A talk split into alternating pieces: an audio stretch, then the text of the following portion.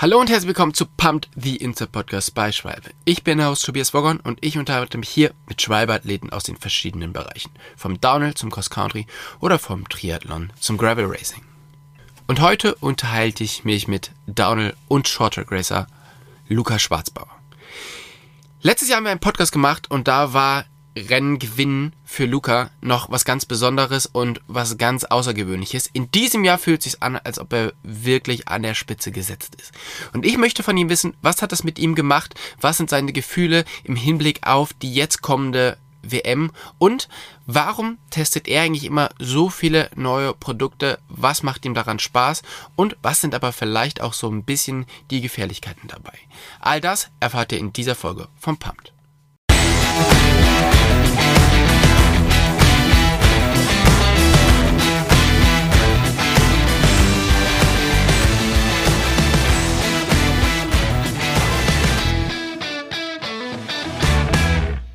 Hey Luca, vielen, vielen Dank, dass du dir auch heute die Zeit nimmst, mit uns den Podcast aufzunehmen.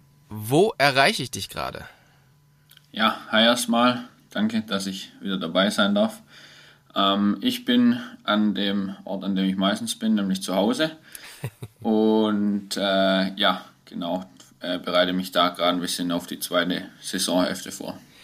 Als wir den letzten Podcast gemacht haben, da war es kurz nach deinem ersten Shorttrack Gewinn in Novemesto und dieses ganze Gewinnen war noch irgendwie so super neu für, du, für dich. Du warst noch so super euphorisiert und äh, man wusste nicht, war das jetzt ein einmaliges Ding oder jetzt in der zweiten Saison schaut es irgendwie ganz anders aus. Gefühlt bist du einfach so auf dem Treppchen gesetzt. Wie fühlt sich das Ganze für dich an, auf einmal so wirklich safe mit vorne drin zu sein? Ja, also das ist definitiv so, dass es ähm, letztes Jahr im Mai war ja der ähm, erste Sieg in Novo Messo am Short Track. Ähm, ja, das war definitiv eine Überraschung und ähm, es ist eigentlich so, dass ich zuvor auch nur vier Short Track Weltcups überhaupt äh, gefahren bin. Ich kam da erst in die Top 40 rein. Jeder, der regelmäßig ähm, Cross Country guckt, weiß, die besten 40 dürfen da eben sich ähm, für die ersten Startreihen qualifizieren.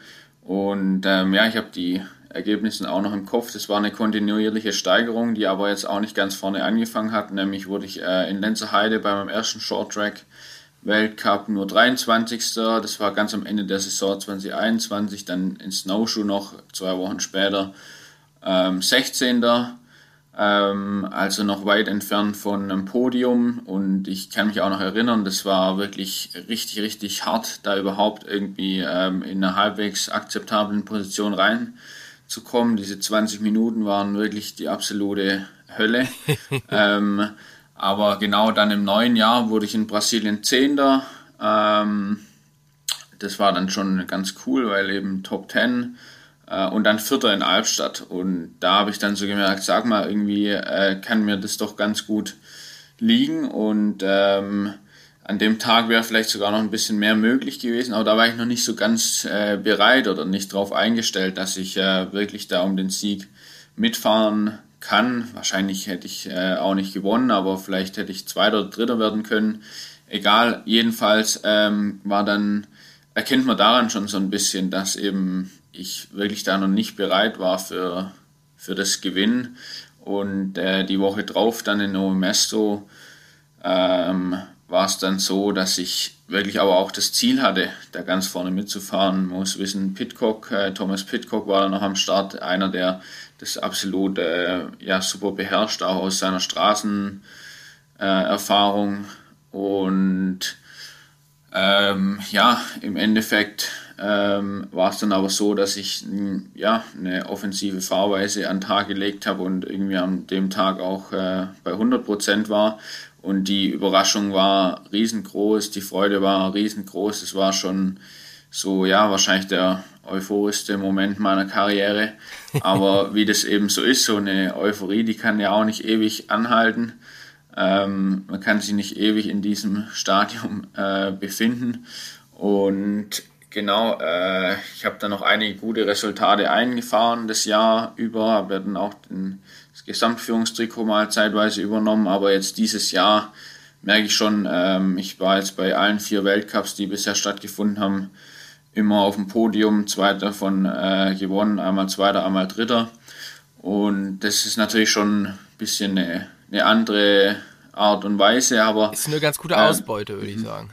Auf jeden Fall, genau, bin ich natürlich ähm, 100% happy damit, aber es ist auch so, dass ähm, dadurch, dass das natürlich immer da am Freitagabend stattfindet und am Sonntag dann nochmal ja, das ähm, lange Rennen hat, auf das man sich natürlich mindestens genauso vorbereiten möchte, muss man sich da ja auch mal ein bisschen einbremsen. Also ich kann jetzt äh, Freitagabends nicht sagen, okay, ich habe einen Shorttrack Weltcup gewonnen und ähm, jetzt äh, gehe ich erstmal feiern.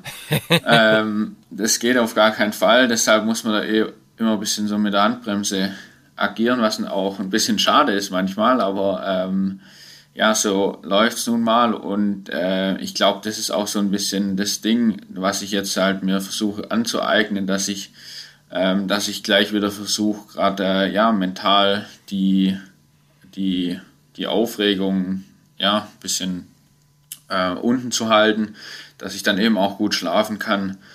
Ja. Ähm, und gut regenerieren kann und für Sonntag maximal ready bin, weil ja, diese zwei Belastungen sind eben einmal körperlich äh, natürlich ja hoch, aber ähm, ich denke oft die diese Belastung, die da mental dann noch mit einhergeht, ähm, die oder ja dieser Fokus, den man eben dafür aufwenden muss, der der reibt zumindest mich dann schon auch immer ganz gut auf und ähm, ja, dann muss ich einfach gucken, dass ich mit meiner Energie dann auch entsprechend haushalte und deshalb versuche ich dann so ruhig wie möglich an die Sache ranzugehen, was einfacher gesagt als getan ist. Ja, das kann ich mir vorstellen. Vor allen Dingen, das ist natürlich auch so ein Prozess, der man halt irgendwie lernt, oder? Und ich meine, du bist jetzt im zweiten Jahr ganz vorne mit dabei und es gibt dann halt einfach Leute, die sind halt schon seit Ewigkeiten mit vorne dabei, die ja wahrscheinlich eben diesen Prozess über die Jahre ein bisschen äh, perfektioniert haben für sich, oder? Definitiv, ja. Was hat sich denn für dich verändert? Weil ich meine, man sieht ja schon eine krasse Steigerung, also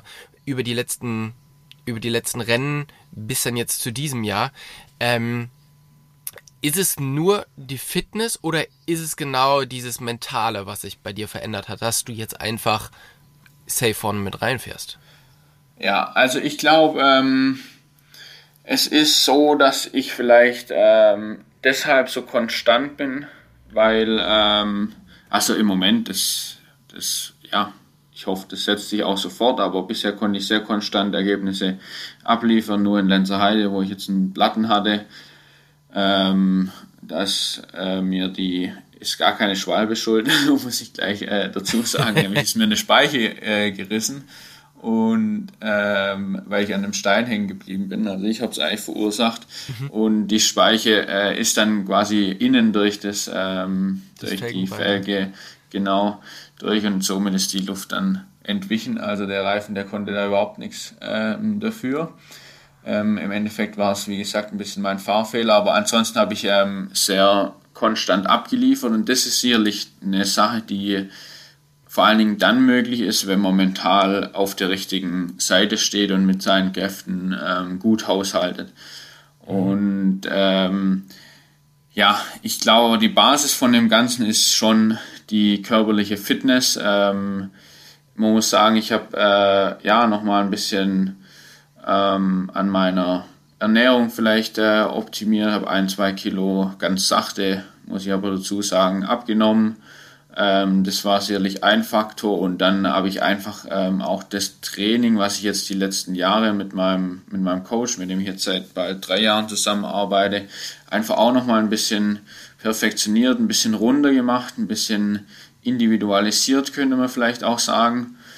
Und ähm, es ist natürlich so, dass innerhalb von einem halben Jahr kann schon einiges passieren, aber du kommst nicht jetzt von Position 25 im besten Fall auf Position 1 mhm. äh, vor. Also da muss, glaube ich, schon, vor allen Dingen, wenn das nachhaltig sein soll, ähm, viel passieren und entsprechend auch eine gewisse Zeit ins äh, Land streichen. Und man braucht halt diese Geduld und dieses immer weitermachen, immer weitermachen. Und ich glaube, dass das im Winter ähm, mir gut gelungen ist. Ich hatte wirklich eine lange und ausgiebige Saisonpause letzten, äh, letzten Jahres oder also die, die letzte Pause quasi und, äh, und habe dann konzentriert arbeiten können. Und ähm, man sieht schon an meiner FTP, die ging ein bisschen nach oben, also ja, meine, meine Leistungsfähigkeit über 40 Minuten praktisch,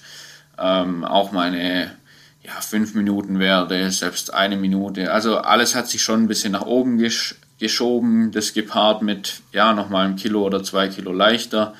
Ähm, ist natürlich schon äh, eine gute Basis, um dann äh, nochmal ein bisschen mehr abliefern zu können. Und im Moment, denke ich, bin ich da auch relativ nachhaltig unterwegs, ähm, wobei man natürlich am Ende nie sagen kann, ähm, in welche Richtung es sich entwickeln wird. Ja, ja, das kann ich mir vorstellen. Man kann halt irgendwie so überall an den Stellschrauben drehen. Aber ich meine, du bist ja jetzt auch eher vom Körperbau ein bisschen schwererer Typ. Deshalb hast du aber ja wahrscheinlich auch diese krasse Power. Oder ich meine, das sieht man ja. ja auch in der Tour de France, dass halt die Sprinter, die halt einfach diese enorme Endschnelligkeit haben, sind einfach eher ein bisschen die, die schwereren, die massigeren, die muskulöseren Typen und die Kletterer sind halt einfach eher die, ähm, ja, die Hämpflinge. Genau, ja, ja, definitiv. Und ich glaube, was da eben auch wichtig ist, dass man äh, sich innerhalb seiner Möglichkeiten weiterentwickelt, aber eben und das ähm, habe ich, glaube ich, auch das letzte Mal schon im Podcast hier gesagt. Ähm, ja, was halt einfach wichtig ist, äh, wenn man, wenn man ein Typ A ist, dann ist es eben schwierig, sich zu einem Typ B komplett zu transformieren. Also ja.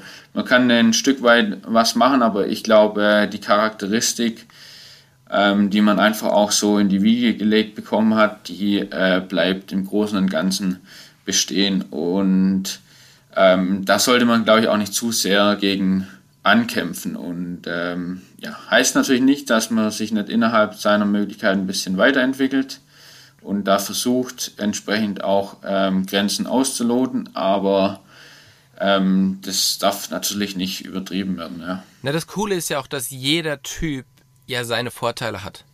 Und Exakt. Vor allen Dingen im Cross Country ist es ja auch, also ich meine, auf dem Stra im Straßenradsport, da ist es so, dass es einfach ab einem bestimmten Punkt dann ziemlich unmöglich wird, wenn jetzt äh, in der Höhe, äh, sagen wir mal, bei ab 1800 Metern ähm, bei 12, 13, 14 Grad, also ähm, Gradient, Anstieg Anstieg äh, quasi.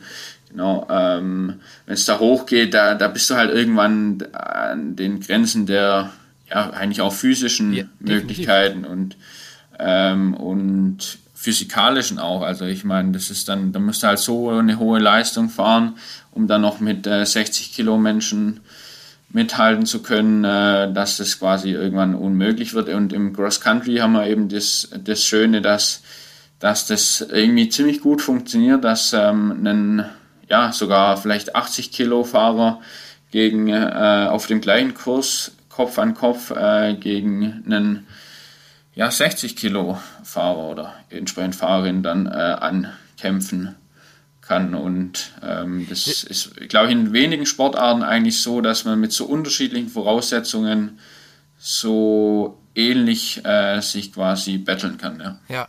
ich meine, das hat sich natürlich auch im Cross-Country-Sport entwickelt. Das war früher auch anders, da ähm, wo vor allen Dingen viel auf dem Rennrad trainiert wurde und nur fürs, ähm, fürs Rennen aufs Mountainbike gestiegen wurde.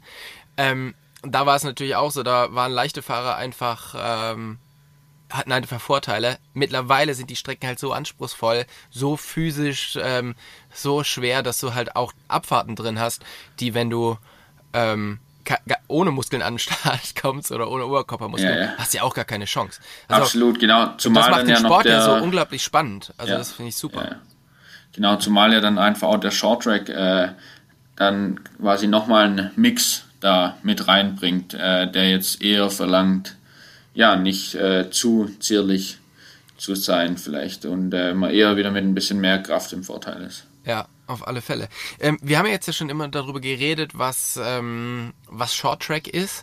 Und jetzt hast du ja auch schon gesagt, man muss sich dann auch fokussieren auf den Sonntag, auf, aufs Hauptrennen beziehungsweise auf die olympische, äh, das olympische Cross Country. Kannst du noch mal kurz erklären, was sind denn die Unterschiede und was sind so die unterschiedlichen ähm, Anforderungen an dich als Athleten? Ja, genau. Also mal ganz grundsätzlich, Short Track ist immer so um die 20 Minuten, meistens 21, 22 Minuten. Der, die lange Distanz ja, ja, ist auch nur relativ lang, nämlich eine Stunde 20 kann man ungefähr sagen, aber natürlich doch dann äh, ja, um einiges länger. Ja. Und ähm, es ist so, dass quasi die Veranstalter ähm, versuchen, ähm, ja, den, den Short Track möglichst schnell zu halten. Ähm, ich glaube, die Durchschnittsgeschwindigkeit, die ist wesentlich höher im Short Track. Ähm, ganz grundsätzlich, die, die, ähm, der Track, der findet meistens so ja, auf einem 1-2 Kilometer Loop, ähm, also eher weniger als 2 Kilometer, äh, um den Start-Ziel-Bereich statt, was einfach dann auch äh, ja, wesentlich flacher ist. Jeder kann es im Fernsehen sich mal anschauen. Und ähm, ja, das bedeutet, es ist einfach auch weniger technisch. Ähm, es kommt mehr auf ja, die absolute Leistung an. Ähm, und im Endeffekt vom Gefühl her, ähm, und darauf wolltest du ja gleich ein bisschen hinaus, so während des Rennfahrens ist der große Unterschied. So, ähm, im Short Track, da musst du einfach parat sein von der ersten Minute an. Du hast äh, eigentlich sehr wenig Zeit irgendwie. Äh, also wenn, wenn du am Anfang Fehler machst und denkst so, oh, ich muss jetzt erstmal ins Rennen reinfinden, dann ist es eigentlich schon, in den meisten Fällen, glaube ich, ist der Zug, genau, der Zug ist abgefahren. Oder du bist einfach weiter hinten und wenn das Tempo richtig hoch ist, kommst du nicht, nicht vor. Es, ähm, dann kommt dazu, dass die Charakteristik in einem Short Track sehr, sehr unterschiedlich sein kann von Strecke zu Strecke. Wenn wir jetzt dieses Jahr zum Beispiel Novo Mesto mit Leogang vergleichen, ähm, in Novo Mesto war es so, dass ähm, wirklich kaum Höhenmeter drin waren. Es war sehr viel Teer und Wiese. Es war extrem schnell. Man kann es eigentlich fast schon mit einem Kriterium vergleichen. Und so ist auch das, ähm, das Gefühl. Also ja, ein ganz anderes, während jetzt in Leogang ähm, war es so, es ging, es war eigentlich wie so ein ähm, Hillclimb Race. Äh, es ging einmal eine Wiese hoch, ähm, danach sogar ein bisschen eine technische Abfahrt und äh, das war es dann auch. Und da hast du aber wirklich auch richtig ähm, Watt pro Kilogramm gebraucht und ähm, genau, und im Vergleich zum langen, langen Rennen, da ist es schon so, dass es vielleicht nochmal ein bisschen ja, weniger auf die, die Positionierung ankommt. Ähm, es kommt mehr darauf an, dass man sein Ding abspult. Man muss wenig auf ähm, die Kontrahenten quasi achten. Man muss mehr schauen, dass man ja safe durch das Rennen durchkommt, dass technisch ähm, keine Fehler gemacht werden, dass man ja quasi so schnell wie möglich von Start bis, bis Ziel kommt. Es ist schon auch, finde ich manchmal so, dass es ein bisschen mit so einem Zeitfahren vergleichbar ist, während beim Short Track, da ist es einfach so, wenn, wenn vorne einer Tempo macht, dann hängen meistens alle im, im Windschatten. Ja. Und ähm, es ist schwierig, da irgendwie so komplett seinen eigenen Stiefel äh, zu fahren. Und Genau, ansonsten. Also ähm, ist schon halt einfach eine komplett andere, auch mental definitiv. andere Anforderung, oder? Definitiv. Also ich finde, es ist schon auch für mich äh, so ein bisschen so eine Sache, dass ich glaube, viele, viele Topfahrer, ähm, die versuchen einfach am Freitag, also zum Beispiel Nino Schotter und Matthias Flieger, die versuchen am Freitag ähm, mit quasi dem möglichst geringen Aufwand so gut wie möglich äh, abzuschließen. Also wirklich da versuchen, ähm, zwar ganz vorne mitzumischen, aber auch ein bisschen im Hinterkopf behalten, dass es, ähm, dass es für Sonntag ähm, ja, noch genügend Power übrig, dass genügend Power übrig haben. Und ähm, das liegt, glaube ich, einfach daran, dass für diese Typen es schwierig ist, wirklich zu gewinnen. Und wenn sie dann eben nur Vierter werden, Fünfter werden, dann ähm, ist es, also aber all in gehen, dann ist es ähm, vielleicht nicht ganz der, der Ertrag, äh, den sie sich, sich wünschen. Und für mich ist es aber so, dass ich wirklich da ja äh, offensichtlicherweise in jüngster Zeit immer ganz um den Sieg mitfahren konnte und entsprechend auch versuche, da maximal da zu sein und den Fokus ähm, auch entsprechend auf den Freitag zu legen. Also ähm, der, das Sonntag, sonntägliche Rennen ist mir zwar am Ende des Tages vielleicht sogar auch immer noch ein bisschen äh, wichtiger, aber ja, wie gesagt, ich versuche halt wirklich äh, an beiden Tagen maximal äh, ja, ähm, mental parat zu sein und bereit zu sein, all in zu gehen.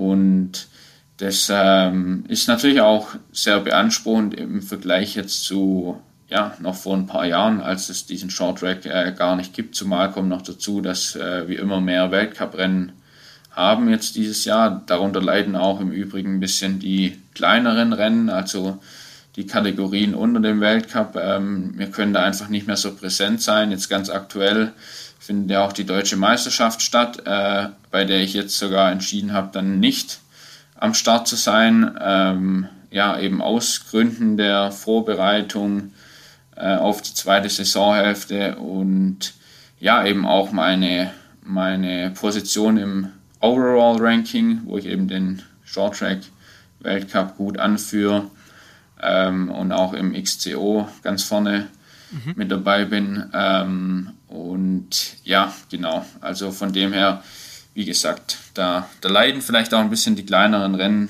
drunter, aber man muss äh, schauen, ja, dass man mit seinen Kräften, vor allen Dingen mit den mentalen Kräften haushaltet. Ja. Aber ich glaube, das ist ja auch ein großer Teil der Entwicklung und der Professionalisierung ähm, von einem Athleten, dass man dann halt einfach äh, nicht nur nach Bauchgefühl geht und sagt, hm, das mache ich jetzt auch noch, weil da gibt es immer so gute Würstchen, sondern ähm, genau. dass man halt einfach auch schlau daran geht. Du hast gerade schon Leogang angesprochen und Leogang lief ja jetzt an, ähm, auch am Sonntag für dich richtig, richtig gut. Ähm, woran hat es gelegen? Also was, äh, was ist dir da entgegengekommen oder können wir dich demnächst jetzt immer auch ähm, am Sonntag in der Spitze erwarten?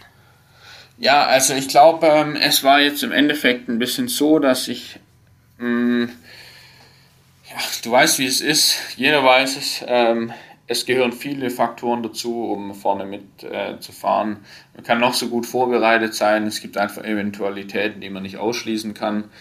Und ich muss sagen, jetzt im XCC, ähm, da lief einfach vieles jetzt äh, gut zusammen. Ich hatte oft den richtigen Riecher, sag ich mal. Mhm. Ähm, aber am sonntaglichen, ne, sonntaglichen Rennen, da war es eben ein bisschen so, dass ähm, zum Beispiel in Novo Mesto ich äh, das Problem mit meiner Bauchmuskulatur, es ist, ist ein leidiges Thema, aber ähm, ja, gehört irgendwie jetzt im Moment noch ein bisschen dazu. Ich habe da ähm, so unterhalb vom Zwerchfell immer äh, so einen Muskel, der sich bei starker Atmung ziemlich verkrampft und äh, das schränkt mich jetzt zwar in der Leistungsfähigkeit nicht so krass ein, ist aber doch ist richtig schmerzhaft und ähm, ja, das macht sich halt vor allen Dingen im längeren Rennen dann gern mal äh, bemerkbar. Das war jetzt in No Mess so ein bisschen das Problem, wo ich jetzt glaube, da hatte ich wirklich so ähm, die krasseste Leistungsfähigkeit,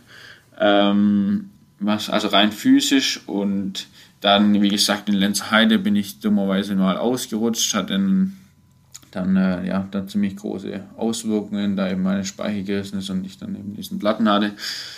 Äh, in Leogang lief dann alles zusammen. Ich glaube, ähm, das war dann einfach so quasi der, ja, der, wie soll ich sagen, die, die, der Punkt oder State of Art, wo ich quasi dann äh, auch im XTC legen konnte. Oder diese, ja, diese Leistungsfähigkeit, die ich im, im XTC jetzt viel kontinuierlicher an den Tag legen konnte, das gelang mir jetzt da sehr gut und in Val di Sole äh, ist mir dann, da war es sicherlich auch nicht optimal. Immerhin wäre ich dann noch ähm, ja, siebter geworden, denke ich, aber da ist mir dann noch die Kette gerissen in der letzten Runde, bin dann als Elfter ins Ziel gerollt.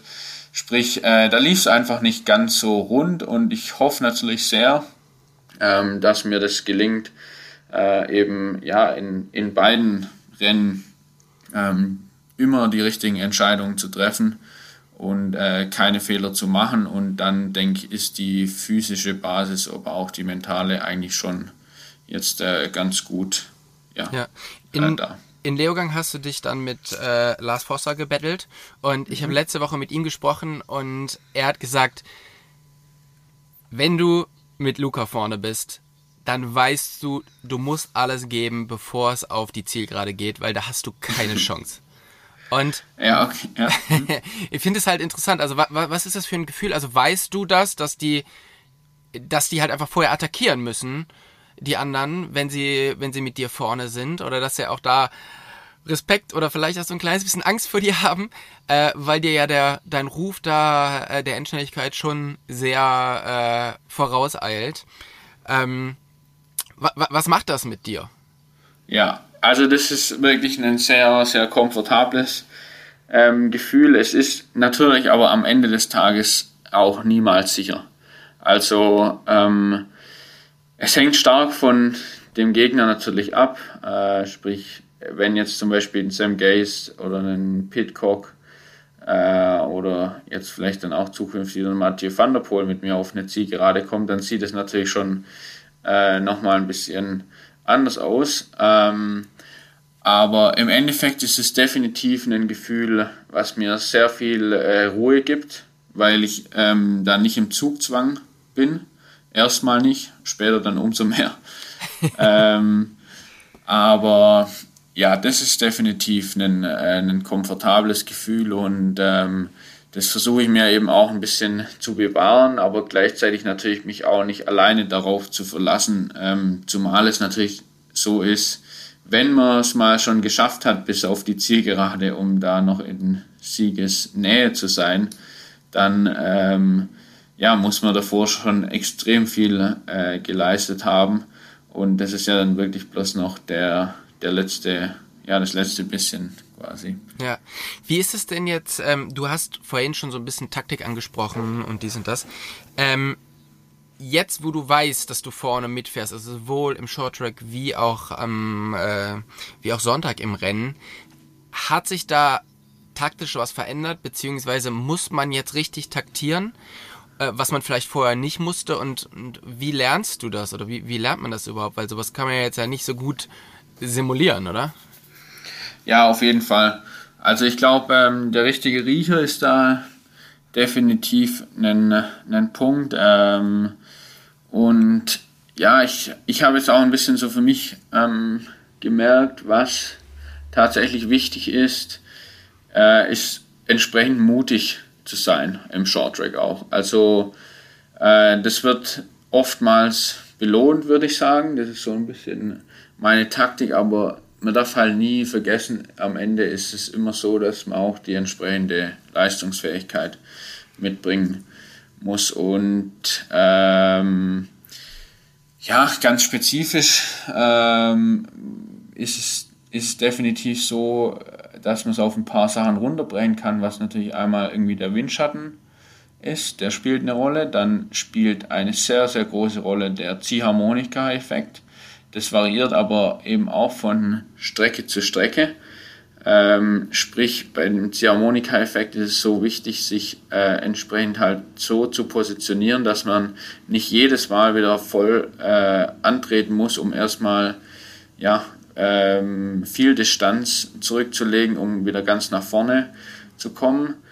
Ähm, und, und dann ist es natürlich so, dass man Richtung Ende eben ganz klar abwägen muss, wie viel ähm, Leistung oder wie, welche Position man einnehmen muss, um dann eben ganz vorne zu landen am Ende des Tages. Und dann kommt aber dazu, und das ist im äh, Langrennen überhaupt nicht anders, dass man eben seinen eigenen, ähm, seinen eigenen äh, Rennplan quasi, also wir nennen das immer Heatmap, mhm. ähm, äh, ja, entwickeln muss. Sprich, dass ich mir genau überlege, wo gehe ich äh, ja, ganz tief, wo versuche ich Energie zu sparen, wo lohnt es sich zu investieren, wo lohnt es sich nicht zu investieren. Und äh, dann, ja, wie gesagt, gibt es im Shorttrack eben diese zwei Kombinationen oder ja, die zwei Ko Komponenten im Endeffekt. Einmal das Rennen mit und gegen die anderen und dann aber auch äh, das, ja, der andere Punkt, nämlich äh, der, wie komme ich am allerschnellsten von A nach B und überwinde die Distanz. Ja. Ähm, du, du redest halt über diesen, diesen Plan, den ihr macht. Da würde mich jetzt interessieren, im Rennen, wer macht dort den Plan? Weil da findet man ja auf alle auf einmal ganz andere Voraussetzungen vor und man muss halt wahrscheinlich seinen Plan anpassen oder, ähm, oder neu machen. Jetzt gibt's Sportarten, jetzt gerade geht die Tour de France zu Ende, ähm, da sitzt einfach hinten einer im Auto, der, der gibt den Plan vor, der ist ein, ist ein Taktiker, der nur die Aufgabe hat, zu entscheiden, was machen die da vorne und wie arbeiten die zusammen. Wie ist es bei dir? Musst du den Plan alleine machen, während du das Rennen fährst? Gibt von außen irgendwelche Hilfe? Schreit da jemand rein, was der Plan ist? Oder bist du da wirklich auf dich allein gestellt? Ja, ähm, es ist im Endeffekt so, dass wir uns versuchen, da möglichst äh, auf ein paar Szenarien einzustellen ähm, und dann aber auch versuchen, sich möglichst auf äh, sich selber zu konzentrieren, weil oftmals ist es eben so, mein eigenes schnellstes Rennen ist eben dann am Ende auch das mit dem besten Resultat. Mhm. Man muss natürlich ein bisschen aufpassen, dass man nicht äh, ständig irgendwie jemand anders mitzieht. Sprich, wenn jetzt mein Plan ist, auf einer geraden äh, oder auf einem flachen ähm, Terrain richtig auf dem Gas zu bleiben, ähm, dann, dann muss ich schauen, ja, ziehe ich da jetzt irgendwie ähm, ganz viele mit, mit, also im Windschatten oder entsprechend nicht. Und entwickeln tun wir den Plan meistens so, dass ich äh, mit dem Powermeter äh, quasi die Daten aufzeichne, natürlich auch Herzfrequenz ähm, und ich dann äh, mindestens mal eine schnelle, meistens zwei schnelle Runden fahre und wir ein bisschen äh, versuchen, das äh, anzupassen. Also das sieht dann oftmals so eine Runde aus, dass ich versuche immer, äh, also das ist jetzt ein Beispiel, über die, die Kuppen drüber zu ziehen, sprich immer ähm, sehr hohe äh, Spitzen fahre, also ähm, viel, viel Leistung versuche ähm, aufzubringen auf, an den an Anstiegen und dann aber dafür, äh, für ja, gut versuche zu regenerieren in Downhill und in flacheren Passagen. Mhm. Das wäre dann die eine Variation und die andere wäre dann vielleicht eher konstanter durchzufahren. Und da schauen wir, was ist jetzt äh, mal an sich schneller. Und ähm, dann muss man auch ein bisschen ja, sagen, okay, zum Beispiel an dem zweiten Anstieg, da kommt danach eine, eine lange Abfahrt. Ähm, da lohnt sich dann wirklich zuvor absolut Vollgas ähm, zu fahren und mal wirklich den Tank komplett zu leeren, ähm, weil ich mich danach gut äh, regenerieren kann. Und so gehen wir das Ganze dann ein bisschen an. Äh, gleichzeitig vergleichen wir dann immer noch die Zeiten von den Athleten, die äh, es auf Strava hochgeladen haben. ähm, ich hoffe, die werden es jetzt auch nachdem sie diesen Podcast anhören, immer noch machen, ja. anhören, immer noch hochladen. ähm, wir schauen, wo, wo wir, ähm, holen andere Fahrer Zeit raus. Muss ich mich zum Beispiel im Downhill nochmal ein bisschen ähm, verbessern? Muss ich versuchen, oder scheint es so, als würde es sich eher lohnen, zum Beispiel im zweiten Streckenabschnitt äh, mehr zu investieren, kommt da quasi mehr, ähm, ja, mehr Ertrag aus dem Investment als mhm. äh, jetzt zum Beispiel im ersten Teil. So gehen wir das mal grundsätzlich ein bisschen an und dann kommt noch dazu, dass ich jetzt äh, seit diesem Jahr auch einen Technikcoach immer dabei habe, ähm, der für das, also für das ganze Team, nicht nur für mich zuständig ist. Ja. Und der hat so ein bisschen so eine Funktion wie so ein ähm, Direktor, also der Direktor Sportiv, wie das ja im Straßenradsport ähm, heißt. Ähm, also ein sportlicher Leiter, genau so, so heißt es ja im ja. Deutschen. Ähm, der dann am Streckenrand steht. Funk ist ja bei uns jetzt nicht erlaubt, macht glaube ich auch wenig Sinn. Ähm, aber der, der kann dann einem schon mal sagen, ja, Junge, ähm, schau, dass du an der oder jenen Stelle äh, vielleicht nicht ganz so krass in den roten Bereich gehst oder ähm, er sagt dann zum Beispiel, du verlierst äh, im zweiten Abschnitt immer fünf Sekunden, ähm, vielleicht auch nur als Information, keine weitere Empfehlung dann. Und da bin ich echt auch richtig glücklich. Äh, Nico heißt, heißt der, der ist nochmal ein wirklicher Mehrwert für uns okay. alle, glaube ich. Ja. ja. Ja. das ist krass. Also das heißt, ihr macht den Plan vorher, ähm, und versucht ihn dann halt einfach so in Nuancen nochmal im Rennen anzu Genau. anzupassen. Und es sind aber auch zwei unterschiedliche Leute. Also einmal ist es dann Ja. eben der Nico, mit dem ich dann vielleicht auch mal ein kurzes Vorgespräch führe, der zum Beispiel dann auch das Frauenrennen genau analysiert und mir Informationen gibt. Äh, zum Beispiel auch, wenn er jetzt sagt, pass unbedingt auf äh, an der zweiten Abfahrt, wir haben viele Platten gesehen. Äh, oder Ja. pass auf, äh, dass du gegen Ende nicht ähm, nicht.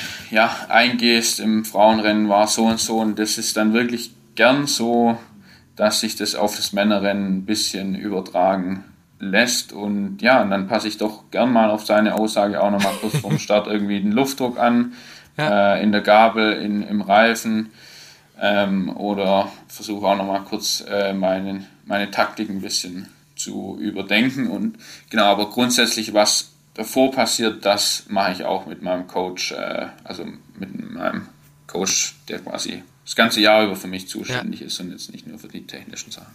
Okay, ja, spannend, ey. Äh, das heißt, ihr geht da halt sehr, sehr technisch dran. Und was man ja auch immer wieder bei dir sieht, ist, dass du immer mal wieder ein paar neue Teile am Rad hast und auch da sehr, sehr technisch arbeitest und auch immer mal wieder neue Sachen testest.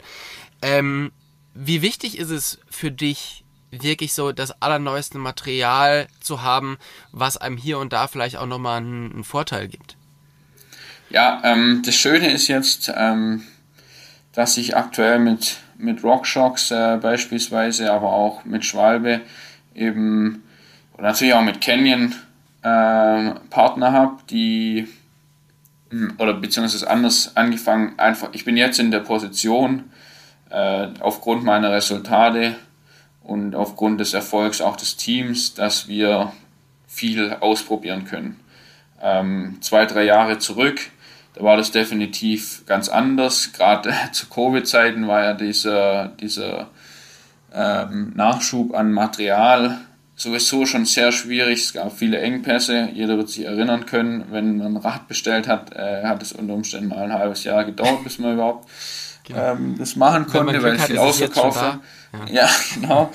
Und, ähm, und jetzt ist es aber aktuell einfach so, dass ich mit den eben angesprochenen Partnern äh, wirklich ja, Sponsoren habe, die dann ganz individuell auf mich jetzt auch eingehen können und denke ich auch vielleicht ein bisschen aufgrund meines Backgrounds als Ingenieur. Also ich bin immer noch kein vollständiger Ingenieur, aber jetzt äh, so langsam aber sicher dann doch, ähm, wenn ich mein Studium dann nächstes Jahr hoffentlich beendet habe.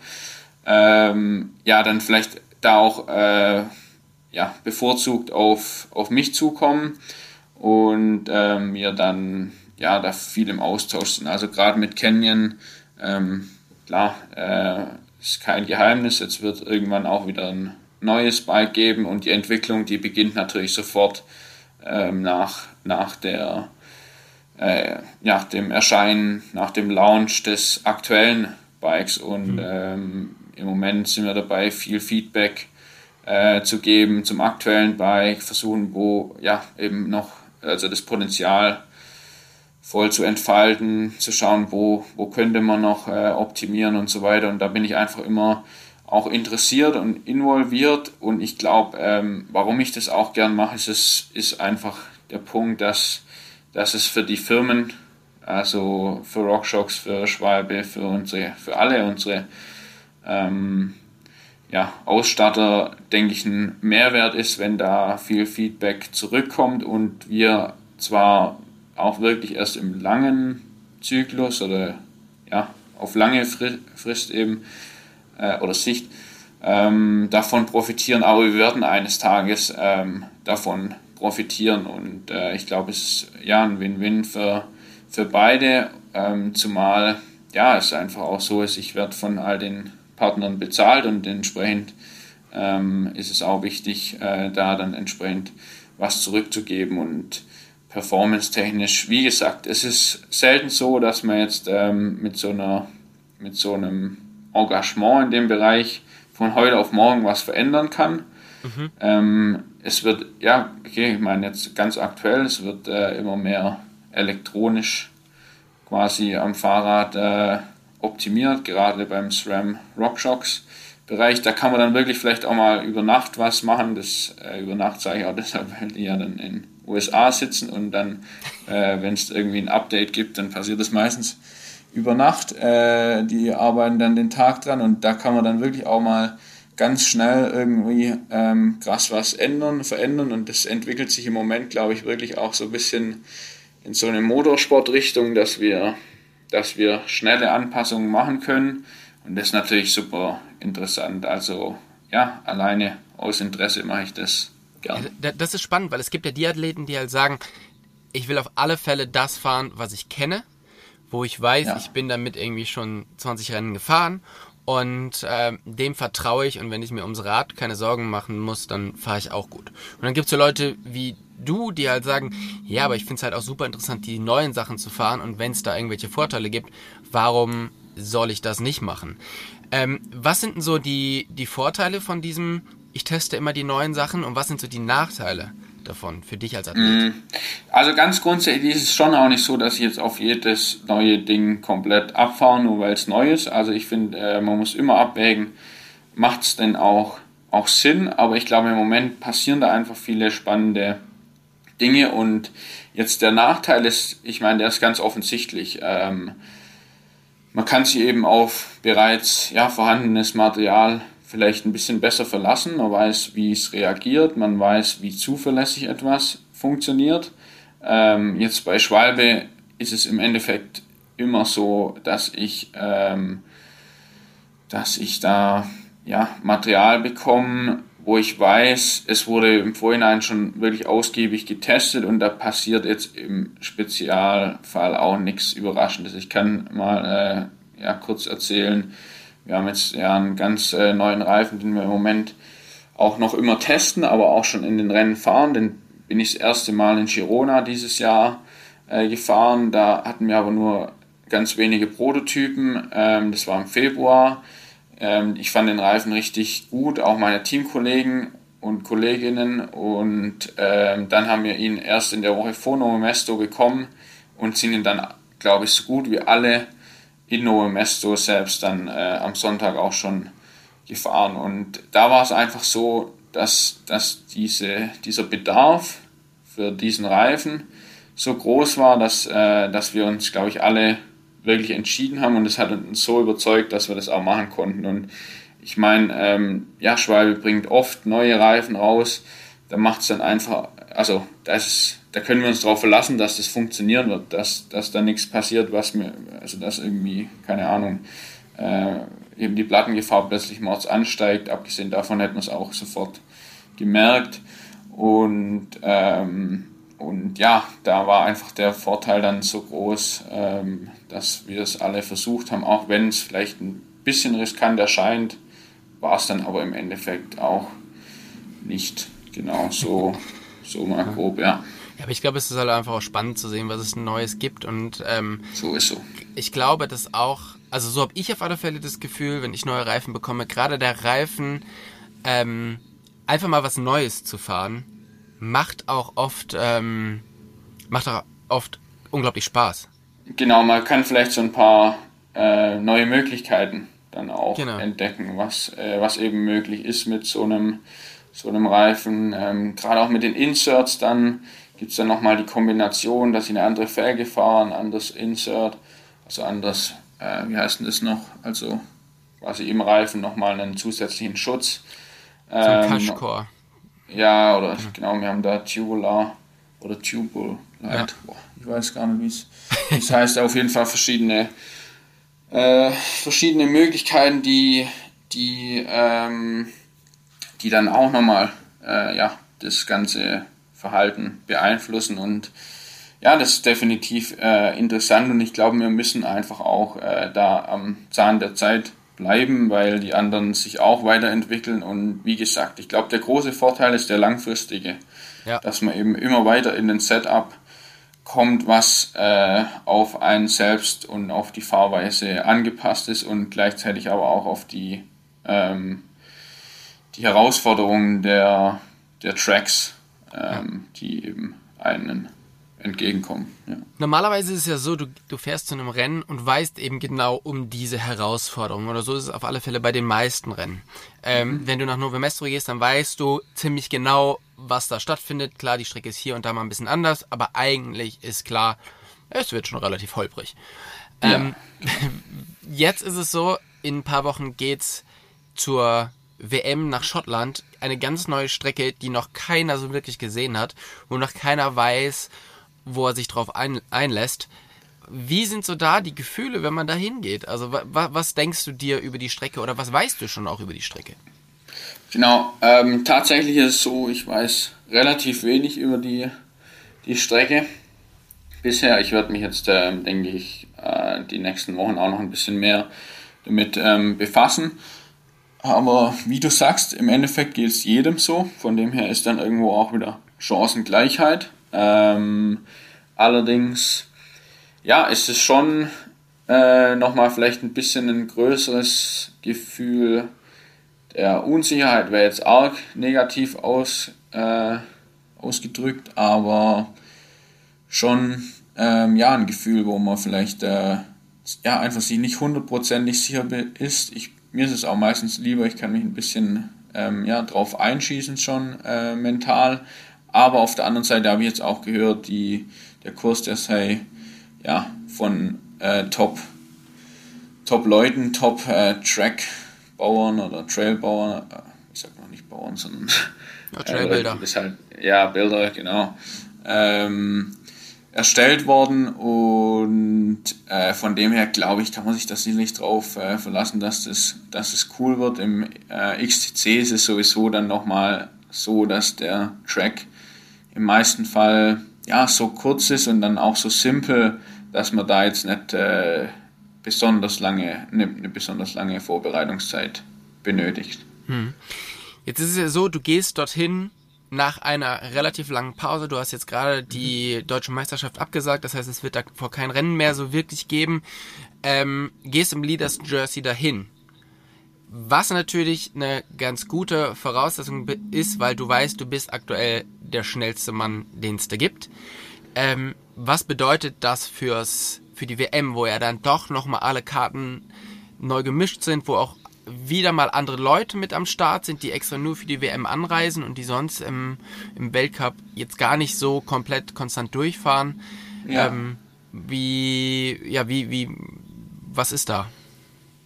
Ähm, ja, definitiv ist das jetzt nochmal eine besondere Situation und ähm, das ist auch, ja, ist auch ein guter und wichtiger Punkt, weil ähm, das, diese Frage, die habe ich mir auch schon immer wieder gestellt. Wie ist es jetzt zum Beispiel, wenn ich am Freitag gewonnen habe? Ich kann mich gut daran erinnern an letztes Jahr und plötzlich stehe ich in der ersten Reihe, werde als allerletzter auf, aufgerufen äh, in der Startaufstellung wird dort äh, groß präsentiert und ähm, was, was, soll jetzt, was soll ich jetzt machen? Soll ich jetzt komplett äh, durchdrehen und mir denken, um Gottes Willen, äh, die ganze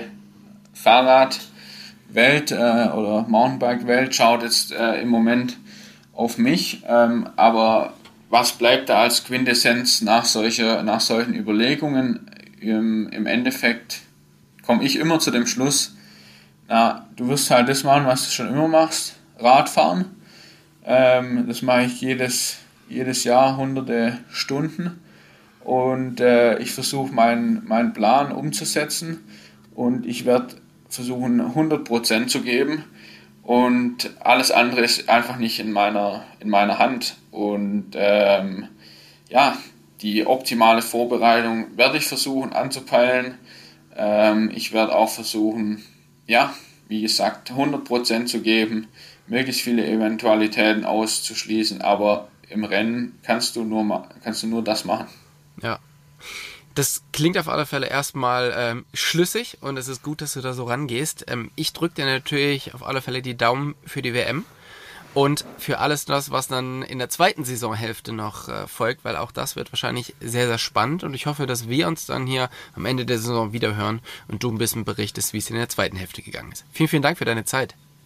Wunderbar, ja, vielen Dank. Und äh, ich hoffe auch, genau, dass wir uns gegen Ende der Saison nochmal ähm, besprechen können und ich dann hoffentlich auch irgendein Trikot, entweder das XTC Leader Trikot, vielleicht auch eins mit Regenbogen oder was auch immer, mit nach Hause bringen konnte. Aber ja, das ist natürlich alles äh, ja, auch gar nicht so einfach. Es gibt immer nur ein Trikot und ähm, und ja, werden wir sehen. Vielen Dank auf jeden Fall, dass ich dabei sein durfte.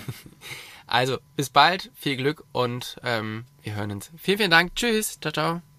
Ciao, danke.